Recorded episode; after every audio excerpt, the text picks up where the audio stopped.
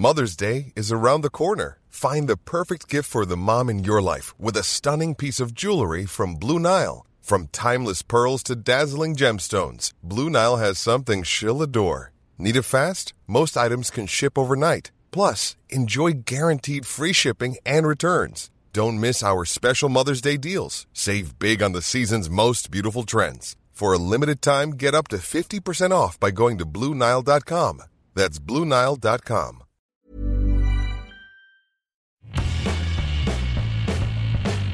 Hola a todos, esto es Sin Comentarios, el programa con los temas y noticias que a todo el mundo interesa y las opiniones que nadie pidió.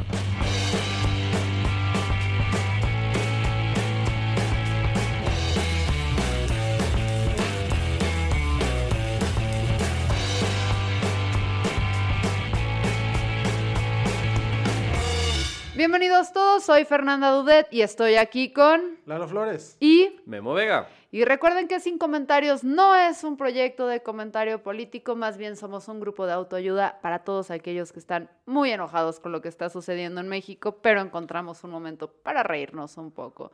Y bueno, sé que está mal que diga reírnos un poco porque creo que este tema no es para reírse, les explico un poco.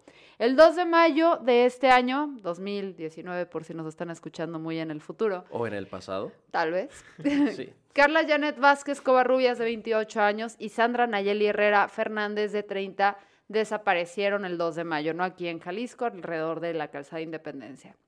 Entonces, a quienes no sepan, aquí en Jalisco tenemos una crisis de desaparecidos y es un tema que aparentemente cada año, o sea, eh, estamos saliendo a las calles, que cada año, cada semana estamos saliendo a las calles a marchar. Eh, son más de 8 mil desaparecidos las cifras que se están hablando. Eh, el año pasado fue lo de los tres estudiantes desaparecidos. Y bueno, hoy quien toma relevancia en prensa son Ayeli y Carla, porque ayer específicamente la familia de Sandra Nayeli convocan a, una, a una manifestación afuera de Casa Jalisco, ¿no? Y en esta manifestación, pues Alfaro no hay timbre en Casa Jalisco. Alfaro no da la cara cuando llegan los la familia de los desaparecidos. Y pues ahora sí que llenos de enojo, eh, tiran, tiran partes de la puerta, ¿no? Sí, digamos como, como los segmentos están en la, en la parte inferior. Y qué bueno, porque estaban horrorosos, ¿no? De todas formas. Entonces, pues tiraron, eh, tiraron la puerta y pues hicieron unas, eh, dejaron unas consignas en, en, las paredes en las que le preguntan muy concretamente al Faro y si fueran tus hijas, pues qué estaría pasando. Dejan fichas de los miles de desaparecidos que están aquí en Jalisco. Eh, y la prensa que decide retomar, pues deciden retomar que eh, las familias de los desaparecidos vandalizan Casa Jalisco y tiran la puerta, como si eso fuera lo importante, ¿no? No que el 10 de mayo mamás pasaron su día sin sus hijos, no que incluso la familia de, Sandra Nayeli, que es madre, los dos eran madres de familia, pues no estuvieron ahí. La hija de, Sandra Nayeli, de hecho, estuvo presente y dicen que al frente, es pues, una chavita de 13 años, de, estas manifestaciones. Entonces, queríamos tocar este tema rápido. Creo que aquí no hay, hay mucha discusión, simplemente es nuevamente un llamado a la prensa. Sí, no mamen, prensa. Gracias, Lalo. ¿Podemos es... decir nombres específicos de la prensa? Por favor. Aquí tenemos, amigos, a nuestros eh, compañeros del Estado, El Informador, que pone su titular, familiares de desaparecidos se manifiestan afuera de Casa Jalisco, y en el tweet lo que pusieron es, eh, manifestantes de desaparecidos rompen puertas y hacen pintas en Casa Jalisco. Tantita madre se le piden a los medios y al informador, pero no al periódico en sí, sino a los editores que están detrás de estas notas, que son los que dan visto bueno a qué sale y qué no. Creo que, que sí la prensa está en crisis y necesitamos, eh, o sea, necesitan vender periódicos para poder comer, pero hay formas, señores. Eh, y bueno, ahora sí que pasando a otro tema, eh, tampoco nada agradable y que pone en riesgo nuestra existencia inmediata como especie, que no sé, cada día como que siento más que, que ya deberíamos desaparecer a la que chingada. ya, que Thanos ya, sí. Sí, el sí. otro día sí estaba yo pensando, a lo mejor Thanos tenía razón. Sí. Sí, era una reflexión que Pero, yo tenía. pues si Thanos no se que... presenta, tenemos incendios, ¿no? Y ¿Ya sabes qué fue lo que hizo Thanos, Fer? No, todavía no voy a ir la siguiente semana porque no he podido ver Ay, las películas Fernanda, que no me puede dejaste. ser que en mayo del 2019 no sepas me caes mal. Me dejaron 20 películas de tarea. Las No, no, no, no, eh, discúlpame. Yo te dejé tu tarea y te dejé siete películas. Ah, bueno, esas son las que estoy viendo, pero no sé contar porque aparentemente fue a la misma escuela que Peña Nieto. Ok. Entonces, Entonces no, no, se ríen mucho, amigos, porque se acaba el oxígeno, ¿ok? Traten Sí. de contenerse. La- es que las está viendo a velocidad AMLO. Sí. Pero dinos, ¿qué pasó o qué está sucediendo en México y en el mundo prácticamente, no? Tenemos Bueno. un poquito de problema de calidad de aire. Todos nos vamos a morir, ese es el punto. Pero eh, esta semana creo que fue particularmente notorio el tema de la contingencia ambiental en la Ciudad de México. Si ustedes tuvieron oportunidad de ver alguna fotografía de la Ciudad de México y el Estado de México, todo se veía como una especie de escena postapocalíptica, ¿no? Machín, sí. Sí, un, un rollo así como estilo 12 monos, donde ya este, todo el mundo tiene que irse a, a refugiarse a casas subterráneas para poder soportar su existencia en este planeta. Eh, hubo una contingencia ambiental, ¿no? ¿Qué es lo que significa? La calidad del aire fue muy pobre, particularmente en este caso lo que estaba tratando de medir era eh, la cantidad de un tipo de partícula que se llama 2.5 pm, que es, este, creo que partícula... eh, no me acuerdo exactamente qué, a qué hace referencia las siglas. A, a su tamaño, de 2.5 micras. No, el, el, este, sí, ah, es, sí, es, es micras, pero el 2.5 es lo que hace referencia al tamaño, no las siglas. Ah, ok. Em, y O si te va a cargar tu puta madre, es lo que quiere decir la partícula PM. 2.5 partidas de madre para Ajá. tus pulmones, exactamente, eh, por millón. Eh, y entonces, eh, lo que sucedió esta semana, y justamente eh, lo que parece significativo como en función de la manera en la que se reacciona, es, hubo mucho debate sobre si estábamos en contingencia ambiental o no. Primero, porque se dio con mucha lentitud. Y después, cuáles eran los factores que estaban provocando la contingencia ambiental. Porque rápidamente salieron a decir que son incendios. Y sí, hay un montón de incendios.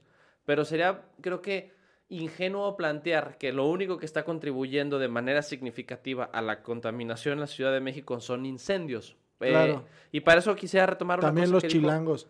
Sí, por supuesto. Es- creo que es una cosa que es importante. Eh, Si la Ciudad de México sigue avanzando a este punto, no es que vayan a entrar en contingencia ambiental, se van a convertir en una contingencia ambiental. Así es. Y es, es una cosa importante porque me llama mucho la atención que la, pues como la, la forma en la que se posicionó el gobierno de la Ciudad de México es, son los incendios. Y retomo particularmente algo que dijo Claudio Sheinbaum la primera vez que habló sobre este tema, que gracias a los incendios había habido un incremento significativo, que eso es parcialmente cierto. Y lo mismo dijo Pepe Merino, que es eh, jefe de la Agencia de Innovación, eh, lo- aquí lo tengo, es Ah. jefe de la Agencia de Innovación Pública. Merino se puso del lado de los incendios.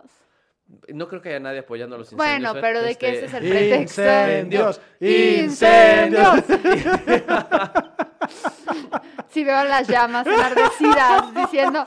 A lo mejor alguna persona que tenga eh, piromanofilia. Pero vez. Merino se puso a decir que esa era la causa. Se- como que lo que quiso plantear es el, que el cambio rápido fue por eso. Y me Miren parece lo que, es- hace un cheque al gobierno después de tantos pinches años de activismo juntos, Merino. No mamar, perdón, ese fue mi mensaje oficial. No sé si lo plantearía como un asunto ahí como medio de, de, de- de sumisión ante el poder. Me parece que más bien es un análisis superficial. Sí es cierto que el cambio rápido se dio por los incendios, pero a final de cuentas, lo, creo que lo que toca decir es, eh, es un cambio que se da de manera drástica porque la Ciudad de México ya está en una posición vulnerable.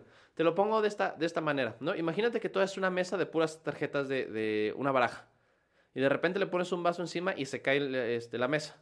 Tú dices, ah, se cayó por el pinche vaso. No, porque tu mesa está a la fregada. Es porque construiste mal tu casa de naipes. Exactamente. ¿Eh? Muy bien, muy Entendí bien. la analogía, Esa es, esa es una, esa es una canción de Mecano, ¿no? ¿Casa de naipes? Yo, pues, suena, güey. O sea, o sea, ampliamente, güey. Ampliamente podría ser una O canción la de traducción Mecano. al español de House of Cards. Ajá, Sí, de casa de, hecho. naipes. Caza de naipes. Eh, el punto es, los incendios no contribuyen tanto como el gobierno lo está tratando de plantear. La Ciudad de México, en términos de su capacidad para mantenerse fuera de la contingencia ambiental, está muy limitada. Hay otra cosa que me pareció muy, muy interesante. eh, en una nota de las primeras cosas que dijo Claudio Sheinbaum, es que el gobierno anterior, eh, comillas, comillas, Mancera, no había diseñado un protocolo para un problema de contaminación para 2.5 este, PMs. ¿no? Y pues que eso había sido una bronca. Ajá. Y ya, yo creo que eh, en este punto ya lo que se debería hacer, porque creo que esta tendencia de cul- culpar a los gobiernos pasados, porque también pasó esta semana con Alfaro que encontraron una fosa y él hizo el esfuerzo por puntualizar que la descomposición cadavérica del- de las personas encontradas era de ocho meses, como para decir, ah, esto también le Justo tocó, fue fuera de mi le periodo. tocó a Aristóteles con permiso. Eh, ya deberíamos hacer protocolos para gobierno anterior. Yo creo que en la Ciudad de México deberían hacer un protocolo Mancera para todo, ¿no? De repente hay una contingencia mental, no le hicieron nada al gobierno pasado, protocolo Mancera. Este, tenemos un problema de apartalugares, protocolo Mancera, no se resolvió del 2012 al 2018. Me gusta y tengas el local, aquí es Aris. Ajá, protocolo Aristóteles. Pero sí tenemos, sí tenemos un problema a nivel local y macro, ¿no? Porque por un lado, eh, digo local aquí México, en, con relación al mundo, porque sí tienes el problema de que México está diseñado para ser asfixiado por los chilangos, o sea, no, no hay forma en que circule el aire ahí, pero tenemos un problema más grande, porque la Tierra en general alcanzó niveles, o sea, de contaminación nunca antes vistos, o sea, nunca antes vistos en lo que nosotros hemos pisado la Tierra, y no digo nosotros tres idiotas, sino nuestra especie, si quieren reconocernos como parte de ella. Yo creo que Em, es necesario que nos dijeras idiota. pero bueno. Los quiero, muchachos. Nos dije idiotas, no, no fue Por eso también era necesario hacia ti. No, hay que maltratarse a veces. Y el punto es que eh, traemos una crisis global eh, en el que estamos teniendo contaminación. ¿Vieron el mapa de los incendios en el mundo? De los... Machín, sí. Entonces estamos teniendo incendios por todos lados, donde sí, obviamente los gobiernos, luego lo que pasa con la tierra después de que hay un incendio, hay que, hay que ver que se vuelvan a respetar los bosques, pero es un problema global y lo que parece ser es que hay una tendencia de los gobiernos, Trump, eh, a, a- a negar estos cambios y a no invertir en ciencia y a no invertir en, en cómo detener este problema. Y el lobbying de las grandes empresas sigue, o sea, Los empresarios. Sí, Memo, pero no todos los empresarios, porque también hay una cosa que se llama servicios, Hashtag no, no nada más son los productos. Hashtag no todos los No, porque empresarios. tienes de- hashtag no todos los empresarios, porque sí tienes el tipo de empresa, Memo, que haces consumo de bienes y estás explotando la tierra, pero también hay una nueva tendencia hacia las empresas de servicios, donde realmente lo que vendes son experiencias, que no tienes que contaminar un carajo. La experiencia de matar un oso panda. Eso podría ser una, una empresa del Tec de Te Monterrey. vendo, ¿sí te, o no? ven- te vendo la experiencia de deforestar el Amazonas, Tal- Guillermo. tal ¿Cuánto, cual. ¿Cuánto pagarías Y es por que eso? justo que viene que dices lo del Amazonas, porque justo tiene que ver con, lo que está hablando Fer. Eh, estamos de acuerdo que creo que esta tendencia a alcanzar niveles altos de contaminación se debe a, a la asquerosa derecha neoliberal empresarial. ¿Qué tal, eh? ¿Ya? ¿Ya soy un Sí, chairo? ya. Eres ya, gracias. No, ¿Cuándo Eh, dejaste de Solo, solo serlo? te falta escribir en mayúsculas. O es- es- te estaba pronunciándolo para que se, se lea así. Eh, porque eh, en esta semana también estuve viendo, no sé, algunas este, han visto en, en Netflix el programa de Hassan Minaj, el Patriot Act. Sí, señor. Maravilloso. Y hace un segmento de lo que está pasando con la deforestación en el Amazonas a raíz de que entró Bolsonaro. Y entonces lo que dice es que el problema de deforestación había bajado de manera drástica, que ya el problema estaba como cerca del 10% de problema de deforestación. Es decir, habían reducido niveles como 70-80%. Y entra Bolsonaro y ahora está abriendo otra vez la oportunidad de que lleguen empresas a deforestar el Amazonas y está abriendo eh, algunas zonas protegidas para que entren eh, granjeros a que ali- alimentar a su ganado. Y entonces otra vez está subiendo ese problema. De nuevo, Bolsonaro, el, el- como le dicen, el Trump, de, el Trump tropical. Eh, me encantó, güey, está increíble. Lo imaginé a. Trump con guayabera Sí, y por- más bronceado. Hassan Minaj, Hassan Minaj le dijo así, me encantó. Trump tropical, claro que sí. Eh, Trump, Trump tropical, Trump, Trump, Trump. ya ves, ahí lo hubieras podido haber inventado, lo invi- haber invitado el stand-up tropical, güey, perfectamente. Eh, Deforestación. Creo que lo que hace es reflejar esta tendencia de cómo a medida que se está radicalizando de nuevo los valores conservadores, esto va a impactar de manera significativa en el estado eh, del, del planeta. Porque eh, es una tendencia de la agenda conservadora negar o minimizar el impacto ecológico de la industria. Ya. Ok, bueno, y Fernanda. aquí en México los que también un poco no se ponen de su lado es la izquierda, pero está, bueno, la izquierda entre comillas, ¿no? Les recomiendo también que vean el documental de One Strange Rock, donde está Will Smith, porque está muy interesante, hay nuevos descubrimientos que puedes lograr, bueno, que están presentando sobre realmente cómo funciona la Tierra y precisamente habla de mitos que tenemos como el del Amazonas y que decimos, ah, es que eso es lo que nos va a salvar y decimos, no, o sea, el problema está más allá, entonces chéquense ese documental. Muy bien. Ya hace todo Will Smith. Pero tiene ratos Excepto que buenas valga la pena. películas. Ajá. Ah, sí, qué pedo. A ver. Y, ah, sí, hasta se meten los chismes de las Kardashian. Pero bueno, eso es otra ¿Ah? ¿En serio otra vez? Sí. Es Esa en no. serio, él y su esposa fueron cuando fue todo el relajo de que una de las Kardashian estaba embarazada o algo así, y un güey le puso un cuerno con una de las amigas y no me sé el nombre de los sí, no. Kardashian, son un chorro, pero sé que ya estuvieron los Smith involucrados. Tampoco me importa mucho. Wow. Muy bien. Filadelfia, yo nací- Ya, perdón. ¿Cuál es el siguiente tema? Amigos, hablemos de el instituto para devolverle al pueblo lo robado. ¿Qué te parece, eh, Guillermo? ¿El Instituto para Devolver al Pueblo lo Robado? Así es, es así se llama el instituto que anunció Andrés Manuel López Obrador para que para qué crees? Para, Pa- no sé, para ver, devol- suspenso. Para devolverle al pueblo lo robado. Shock. ¿Eh? ¿Qué tal? Este, la- las siglas del, del instituto serían como ¿no? Porque son puras con- son puras consonantes. Como la película esta de lluvia de hamburguesas. la fl de Semester- ¿Te acuerdas? No la vi, pero me haces ¿No has visto la Me película? haces mucha gracia cada vez que me cuentas eso. Este- Es, Amigos, es el trato más cariñoso y condescendiente que he recibido en mucho no, tiempo. mira, Guillermo, te lo mereces. Entonces, este, ¿De qué se trata el Instituto para devolverle a la gente lo que se ha robado? Lo que oye, robaron? qué oportuna pregunta, Guillermo. Gracias. Este, López Obrador anunció en la conferencia mañanera esta semana que eh, va a haber un instituto que todavía no saben cómo va a funcionar y todavía no saben para dónde van a destinar el dinero, pero ya tenemos el nombre. O sea, me estás diciendo que están lanzando otro proyecto, perdón, un proyecto, me estás diciendo que están lanzando un proyecto que no tiene plan realmente ni objetivos. Así es, Me, suena a algo que vimos la semana pasada. Y que veremos la siguiente semana, y, Y la que siguiente semana, y la siguiente años. semana. Sí. Es, es eh, el afán de López Obrador por marcar la agenda todos los días en la mañana. Hace anuncios de cosas que ya tienen nombre, pero todavía no tienen marco legal. Está ¿no? increíble, güey. Suena como el proyecto de tesis de todos. No sé de qué se va a tratar, no sé cómo lo voy a justificar, pero ya tengo el nombre, güey. Es lo más importante.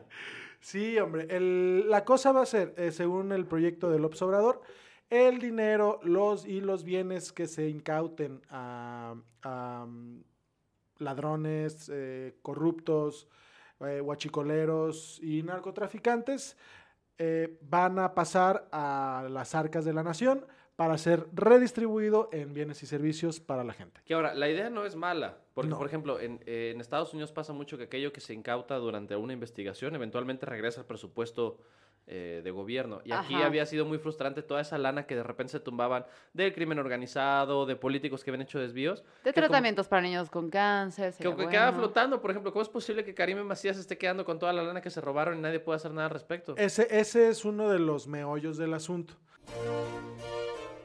Meollo. Aspecto o parte central y más sustanciosa de algo. Meollo.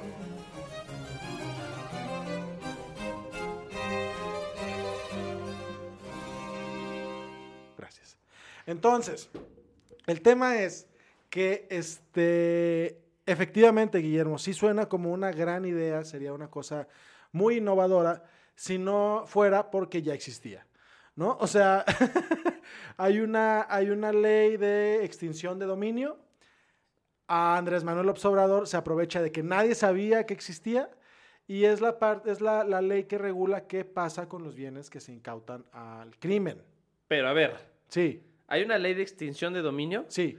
y, que permite que entonces estos recursos regresen al, al gobierno federal. Sí, esencialmente de eso se trata. ¿Y sabes quién no sabía que existía? ¿Quién? El gobierno federal, güey. Porque jamás en la puta vida se ha utilizado esa ley. Te garantizo que si es una ley que viene así como impresa en un paquete, todavía viene adentro de su bolsa Ziploc, güey. Nadie la ha abierto. A mí lo que me llama mucho la atención es la elección de las palabras del gobierno a la hora de presentar esta propuesta, o al menos como lo leí, porque la neta, en las mañaneras, no sé dónde salió, pero vi en las prensas que era que le iban a devolver el dinero a la gente, ¿no? Y es una forma, no, o sea, se le devuelve al gobierno para que lo implemente en, hacer modificaciones. O sea, es. esa parte es donde también es un maniqueísmo absoluto. Claro, porque devolverle al pueblo lo robado alude a este que lo van a entregar a la gente. Exacto. Pero también en la conferencia se, se tomó la, la transcripción de lo que dijo López Obrador. Se hablaba de que todavía no sabían cómo se lo iban a gastar, si en servicios públicos o entregado mano en mano, como le encanta a nuestro adorado presidente. Y que sí está chido. Y que Eh, sí está chido. Que sí está chido, claro, es un proyecto chido. Pero a mí eh, la parte que me da a comezón, Guillermo Vega, es que piten mientras estoy hablando. ¿No? ¿Podemos dejar eso, por favor? Eh, la, la- la parte que me da cosquilla es que este. Me enoja que lo vendan como algo nuevo. O sea, reformaron la ley para que entraran los bienes eh, decomisados a huachicoleo y los bienes decomisados a, por actos de corrupción. Sí, o sea, es como si quisieras agarrar un LIMS y decir, oye, vamos a crear un instituto para regresar a la gente la salud perdida por las contaminantes, ¿no? Exacto. Pues creo que lo, lo más sensato hubiera sido retomar la ley y decir, ¿saben qué? De ahora en adelante, el principio de, este, de extinción de dominio, ¿lo dije bien? Sí, señor. Ah, qué astuto. Esa es la cuestión con el observador, que re- re- no, reforma la ley de, de extinción de dominio para incluir estas, estas partecitas que no tenía y lo anuncia como novedad. Esperemos que lo aplique. Hay una cosa que hay que tomar en consideración, La ley. la ley. Oye, ¿qué has- ya estás aprendiendo, Pues Guillermo. soy como un Eh, abogado, así un en gran potencia, abogado. así ya, o sea, amparo, objeción, su señoría. estos bienes que se, que se incautan, no es como que tú lo viste en la tele, ah, agarraron un cargamento con tantos kilos de droga, tantas armas y 400 mil dólares en efectivo. No es como que esos 400 mil dólares en efectivo los incautaron hoy y al día siguiente ya van a estar invertidos en luminarias públicas. La cosa es que hay que tomar en cuenta que como son eh, bienes eh, incautados que se derivan de probables delitos, primero Tienen que investigarlo. hay que investigar por una cosa de la que ya hemos hablado, amigos, La ley. que es la presunción de inocencia, ¿no? Por ejemplo, si a ti, Guillermo Vega, te incautan una cuenta porque estabas involucrado en una cuestión, o porque se te consideró que estabas involucrado en una cuestión eh, fin- de- de- delictuosa, Presuntamente. exactamente, presuntamente, oye, Presuntamente yo, la ¿no? cuenta o el delito, porque recuerda que ese dinero tiene que estar ahí hasta que no se demuestre, ah, más bien hasta que se demuestre que efectivamente es dinero mal habido. Entonces, no puedes disponer con la facilidad que nos hace pensar López Obrador de los bienes. Claro que ya hay bienes incautados desde hace tres, cuatro años, tal vez cinco, este, y que son los que están saliendo a remate. Justo en esa misma conferencia, López Obrador dijo que va a sacar a, a remate unos coches este, machuchones. ¿no? Wow. Este, van a ver el lujo de lo- Ojalá él, él sea el que haga la el- subasta. Ajá. ¿Quién da más? La persona. Entonces, eh, creo que la gente se molestó, la, la gente que se molestó con este tema fue por eso, por la cuestión de que te lo presenta como algo nuevo, siendo que es algo que ya existe. Claro, y que creo que ahí el medio del asunto es, está cubriendo una necesidad que es muy importante cubrir, que es tal vez retomar este principio de la ley de, de extinción de dominio. Sin embargo, la forma, como reflejan muchas formas, pareciera que le preocupa más cómo se posiciona públicamente que por ejecutar eh, eh, programas que realmente atiendan las necesidades de la ciudadanía. Sí. O por lo menos de manera paralela. Y creo que no es necesario. No estamos en un punto. Tiene un nivel de aprobación altísimo. Claro. No tendría que estar eh, constantemente preocupado por alimentar ese nivel de aprobación. Pero es que se comprometió a hacer conferencia todos los días a las 7 de la mañana, Guillermo. Digo, pero algo hay que, que hacer. tener sustancia. Algo, algo hay que hacer. ¿No has visto telenovelas, Guillermo? No, Nunca. pero- Todos los creo episodios que- tiene que pasar algo. Creo que es muy importante, o sea, de aquí a diferencia rescatar de Game of algo. Thrones. Qué cruel. Y ayer fue el final, porque esto sale el lunes, entonces ayer fue el final. No sé cómo vamos a estar anímicamente hoy. O sea, el lunes. Oye, que me va a explotar la Sí, cabeza, güey. güey. Pero, Ah, ¿sabes qué es lo que me gusta? Que, o sea, nuevamente vienes a comprobar, Lalo, que el sistema legal, las leyes en México, son bien pinches bonitas. El Sí. problema es que no las No ejercen. Entonces, ay, muchachos. Sí, sí tenemos marco legal para hacer cosas chingonas, como diría el chicharito. Imaginemos cosas chingones, ¿no? ¿Esa es tu imitación de Es Chicharito? lo mejor que puedo hacerlo. Ok, bueno. Después de que le dieron un- una patada en las bolas. Sí es el futbolista, ¿va? Porque lo confundo con el Sí, el automovilista. futbolista, el futbolista. Y, y- y hablando de este tema de, de que el obrador siempre está tratando de, de decirle a la gente cosas que quieren oír, agregó eh, que el dinero que se invierta en, en lo que se tenga que invertir, la gente va a ser notificada que el dinero que están recibiendo o que la obra que está siendo construida fue, este, eh, fue hecha con dinero decomisado o con, la, con el resultado del remate de, de bienes. Yo creo Oye, que deberíamos imagínate cómo le van un poco a más. decomisionar la cara a esta Karime. Quitarle las, los implantes, ¿verdad? Así de, Aria, necesitamos que le quites la cara a esta señora, por favor. Así es, entonces ahora eh, la próxima obra que se haga con dinero eh, mal habido va a tener una plaquita, supongo que diga yo, esta obra fue financiada por la delincuencia. Yo creo que debería- deberíamos empujar un poquito más allá, que al- a, las obras que se hagan con eh, dinero provenido del crimen, se les ponga no, ese nombre. ¿Cómo? Bienvenidos ustedes al puente Matute Remus pagado por droga de mar- es dinero de marihuana. o el nuevo hospital infantil, esta es cocaína No. que decomisamos en el aeropuerto. Exacto, depende de quién estuvo a cargo, es la Ajá. droga que lo patrocinó, ¿no? Exacto. Porque con Alfaro, o sea, perdón, con Emilio sería algo más relacionado al alcohol, ¿no? Bueno, de acuerdo. Entonces, muchachos, se le está llamando a López Obrador que está actuando como Robin Hood. Este, y yo no puedo dejar de pensar en cómo sería López Obrador en el bosque de Sherwood, deteniendo caravanas. Disculpe, usted le vamos a decomisar el, el producto de su fechoría. Güey, y es que... Oiga, que- señor, no se vaya. No he terminado de hablar. Bueno, Deje saco mi flecha. Adiós. hasta la próxima. Güey, quedaría perfecto porque Brad podría ser el pequeño Juan, güey, ampliamente. El viernes fue el Día Internacional contra la Homofobia, Transfobia y. Y esto es muy reciente. Déjenme les platico un poquito.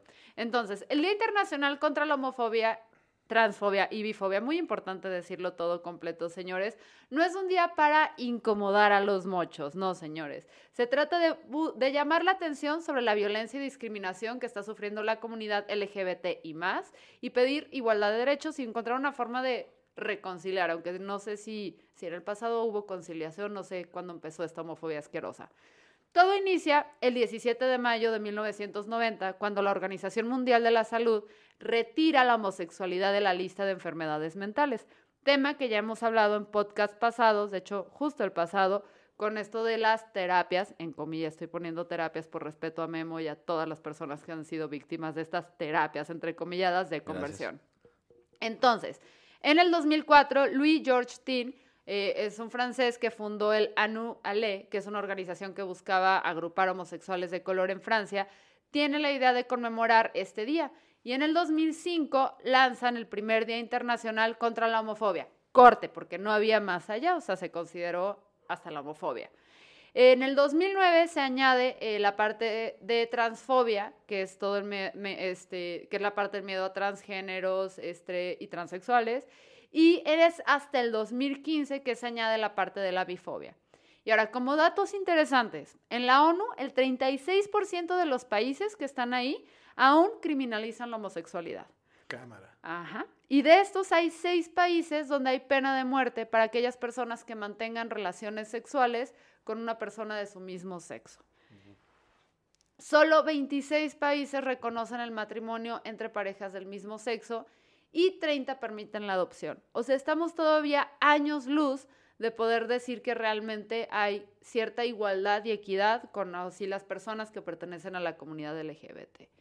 Y, esto es como súper interesante porque ayer pues salían eh, muchísimas personas y marcas, que, que eso ya a mí se me hace reprobable cuando las marcas se suben al mame de, sí, bienvenida a la tolerancia y no sé qué, y no tienen políticas implementadas sobre cómo realmente erradicar la intolerancia, la homofobia, la transfobia, la bifobia dentro de su sistema, pero a la hora de la foto están bien puestos. Entonces sale muchísima gente a festejar. Y obviamente salen los homofóbicos a decir, ¿y qué onda con la heterofobia? Nos, ¡Ey, nos odian! nos odian la ¡Ey! agenda gay, que por cierto no hay mafia gay. ¿No hay mafia gay? No, no, no, no. Yo, Ahora, ima- yo me imaginé cuando, cuando la gente dice mafia gay, me, me imagino un señor panzón, así como italiano, pero con pestañas postizas. yo más No. bien me, me- me imaginaría a un güey súper mamado con glitter, güey. Y un excelente sentido de la moda y, la decoración. Pero entonces sí, o sea, lo que me llamó la atención es que eh, empezaron personas a, en este día con la homofobia, exigir el día contra la heterofobia. Y, y me recuerda un poco a, a, ya sabes, cuando es el Día Internacional de la, de la Mujer. Ay, ¿por qué no hay día de la contra...? Tienes 364 días para ti, Hijo cabrón. De tu pinche madre. Gracias, Sí. ¿ven? De hecho, un dato curioso, sí existe el Día del Hombre. Y es Sí. el mismo día del Día del Retrete. Coincidencia, lo dudamos, No lo creo, muchachos. no lo creo. La Eh, mafia, es la mafia gay. Eh, la ¿Ves? ma- Imponiendo días. ¿Por qué el Día del Hombre es el Día del Retrete? ¿Por qué el Día del Hombre es el Día del Retrete? Por el lobby gay. Los odio a todos. Entonces, esto me llamó muchísimo la atención y creo que es un gran día para filtrar tus redes sociales. O sea, porque, mira, sube una foto, compártelo del, o sea, chance y no eres tan partícipe y no eres aliado de la comunidad LGBT y demás, pero es un gran día para que publiques algo y solitos, los así que homofóbicos de tu timeline brinquen y les pongas mute. Y sé que es horrible decir que, que pongas mute porque deberíamos estar abiertos al diálogo y la fregada, pero no. Cu- Cuando Fernanda dice mute, quiere decir silencio. Sí. Amigos, gracias. Sí, de- a ver, Mute. digo, Póngales mute. y que digo, esto que dices que es- sí es importante como tener un diálogo abierto, pero solo se puede dialogar con la gente que tiene eh, como prioridad la, la dignidad humana. Quien esté buscando empujar el sufrimiento por una eh, agenda conservadora personal, que se joda. Si no filtre. tuvieras dignidad, te diría que te lances de candidato político y te apoyáramos, pero tienes dignidad y principios incluso para Yo- ser yo- candidato independiente. Yo creo que ya hemos tenido suficientes de sujetos blancos, frágiles y relativamente calvos en, en este país. Hay que, hay que buscar a alguien más, ¿no? Sí. Sí, yo creo que yo estoy sobre representado ya en el Congreso. Guillermo Vega Fíjense, está contigo. A diferencia de su pelo. Guille- Guillermo Vega no te abandonará. Su pelo tal vez. Muy bien, amigos. Mi pelo no me abandonó, se redistribuyó. No te daré la espalda, a diferencia de mi pelo. Muy bien. Eh, ¿Quieres que te hagamos tu campaña, Memo? No, gracias. en fin, creo que sobre el tema de la homofobia, si podemos regresar, eh, a una cosa que estuve leyendo mucho era a gente, pues no muy brillante, decir que la homofobia no existe. Y leí un argumento sobre que la homofobia no existe porque no está reconocida como un trastorno dentro de los manuales eh, psiquiátricos. ¿Qué? Y que a mí me gustaría como plantear un poquito, O sea, hablar- te voy a interrumpir. O sea, no, es, no hay homofobia porque no está catalogado como un miedo real a los gays. Ah, sí, como... Ajá, exactamente. O sea, no ves un gay y te subes a la silla. ¡Ay, mátalo, mátalo! mátalo! Como el, el maravilloso chiste de Martín León, ¿te acuerdas? O sea, eh, sigan todos a Martín León si pueden en redes sociales, es un estandopero extraordinario. Por favor, continúa. Eh, pero creo que como para plantear un poquito en qué marco nos encontramos en esa lógica, si ustedes se meten a cualquier buscador de artículos científicos respetable, van a encontrar que sí hay mucha investigación sobre la homofobia, Ajá. tanto de cuáles son los factores internos como los factores eh, sociopolíticos que favorecen que se presente ese comportamiento. Les pongo un ejemplo. El Sevier, con una revista que se llama el este, Journal of eh, Sexual Medicine, publica una investigación en 2016 sobre qué tanto se relaciona la homofobia con el grado de interés sobre la conducta sexual en general. Y lo que encuentran es que las personas que tienen un alto nivel de, de, este, pues como creencias negativas hacia- la homosexualidad, tienen una menor dilatación pupilar ante imágenes eh, que tienen contenido erótico. En términos O generales. sea, que están reprimidos sexualmente. No exactamente reprimidos, pero pareciera que la connotación con la que ven el sexo general es más prohibitiva que eh, el resto de la gente. Esta es una sola publicación. Sentí poquita lástima por ellos. Y luego recordé los 381 personas que fueron asesinadas en México en tan solo cuatro años por su orientación sexual. Claro, y que justamente lo que van este tipo de investigaciones a plantear es que la homofobia es un asunto verdaderamente drástico y patológico. Que no aparezca como un trastorno psiquiátrico no significa que es un problema serio a nivel psicológico. Y creo que valdría la pena si tienen oportunidad. A final de cuentas, todas estas investigaciones tenemos como que siempre ser muy cautelosos, porque en función del paradigma experimental podemos tener datos distintos. Guillermo Pero- Vega, por favor, explícame qué es un paradigma experimental. Te la Sí, pues sí. Si vas a mamar, mama bien. Ah, esa frase tenía mucho que no me Es la lo que decían. este, este día de la homofobia se decían los antros gays. de, Si vas a mamar, Mama mamá bien. bien. Paradigma experimental. enfoque con el cual se realiza una investigación a partir del método científico.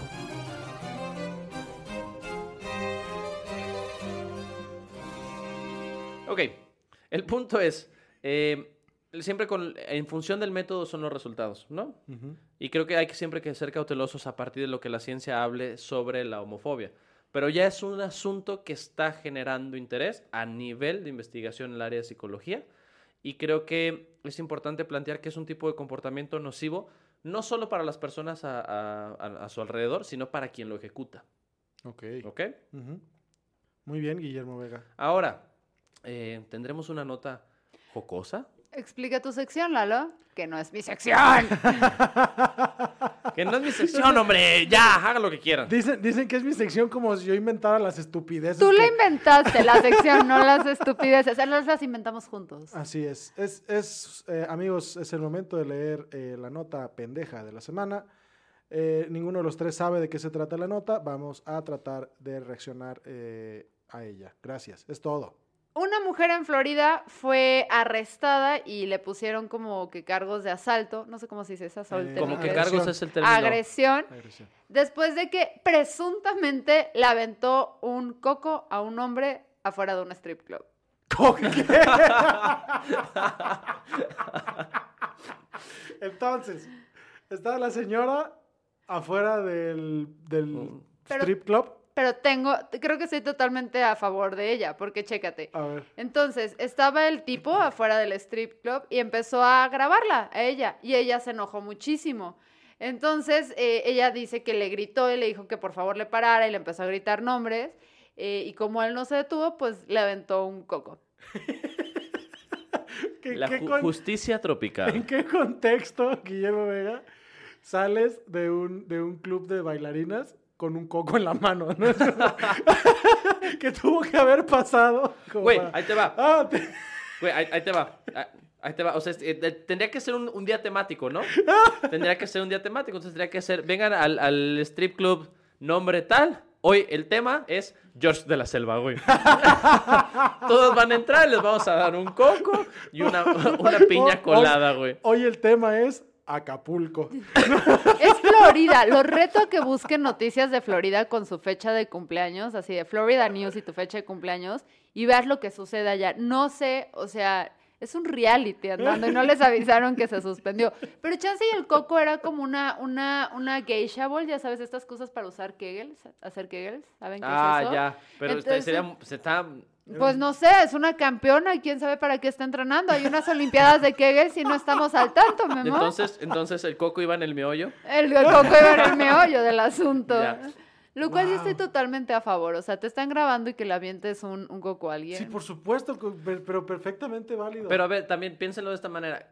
¿Cómo reaccionas si tú eres el que está al otro lado de- del teléfono, de, de la llamada en el 911 y te recibes la denuncia? Oiga, oficial, me agredieron con un coco. Sí. Siendo ¿no? Florida hubiera dicho, bueno, al menos no fue un cocodrilo. ¡Wow! ¡Wow! ¡Wow! ¿Podemos ponerle ahí una, una batería? Rudy, Rudy, Rudy. Y eso es todo por hoy, amigos. Fue Wow. sin comentarios. Recuerden que los lunes estamos en su transmitora favorita de podcast. No sé si se- ¿Transmitora? Transmitora, palabra que no existe, pero acabo de acuñar. Marquen la fecha. Esta semana estamos celebrando que finalmente entramos a la manzanita, señores.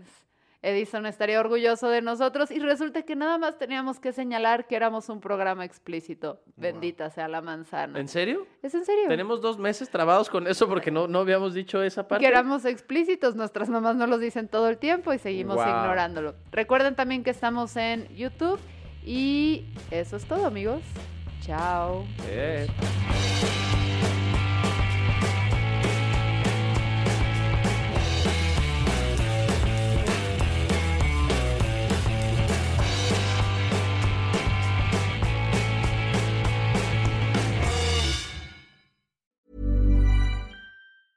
Hey, it's Danny Pellegrino from Everything Iconic. Ready to upgrade your style game without blowing your budget? Check out Quince. They've got all the good stuff shirts and polos, activewear, and fine leather goods, all at 50 to 80% less than other high end brands. And the best part? They're all about safe, ethical, and responsible manufacturing. Get that luxury vibe without the luxury price tag. Hit up quince.com slash upgrade for free shipping and 365 day returns on your next order. That's quince.com slash upgrade.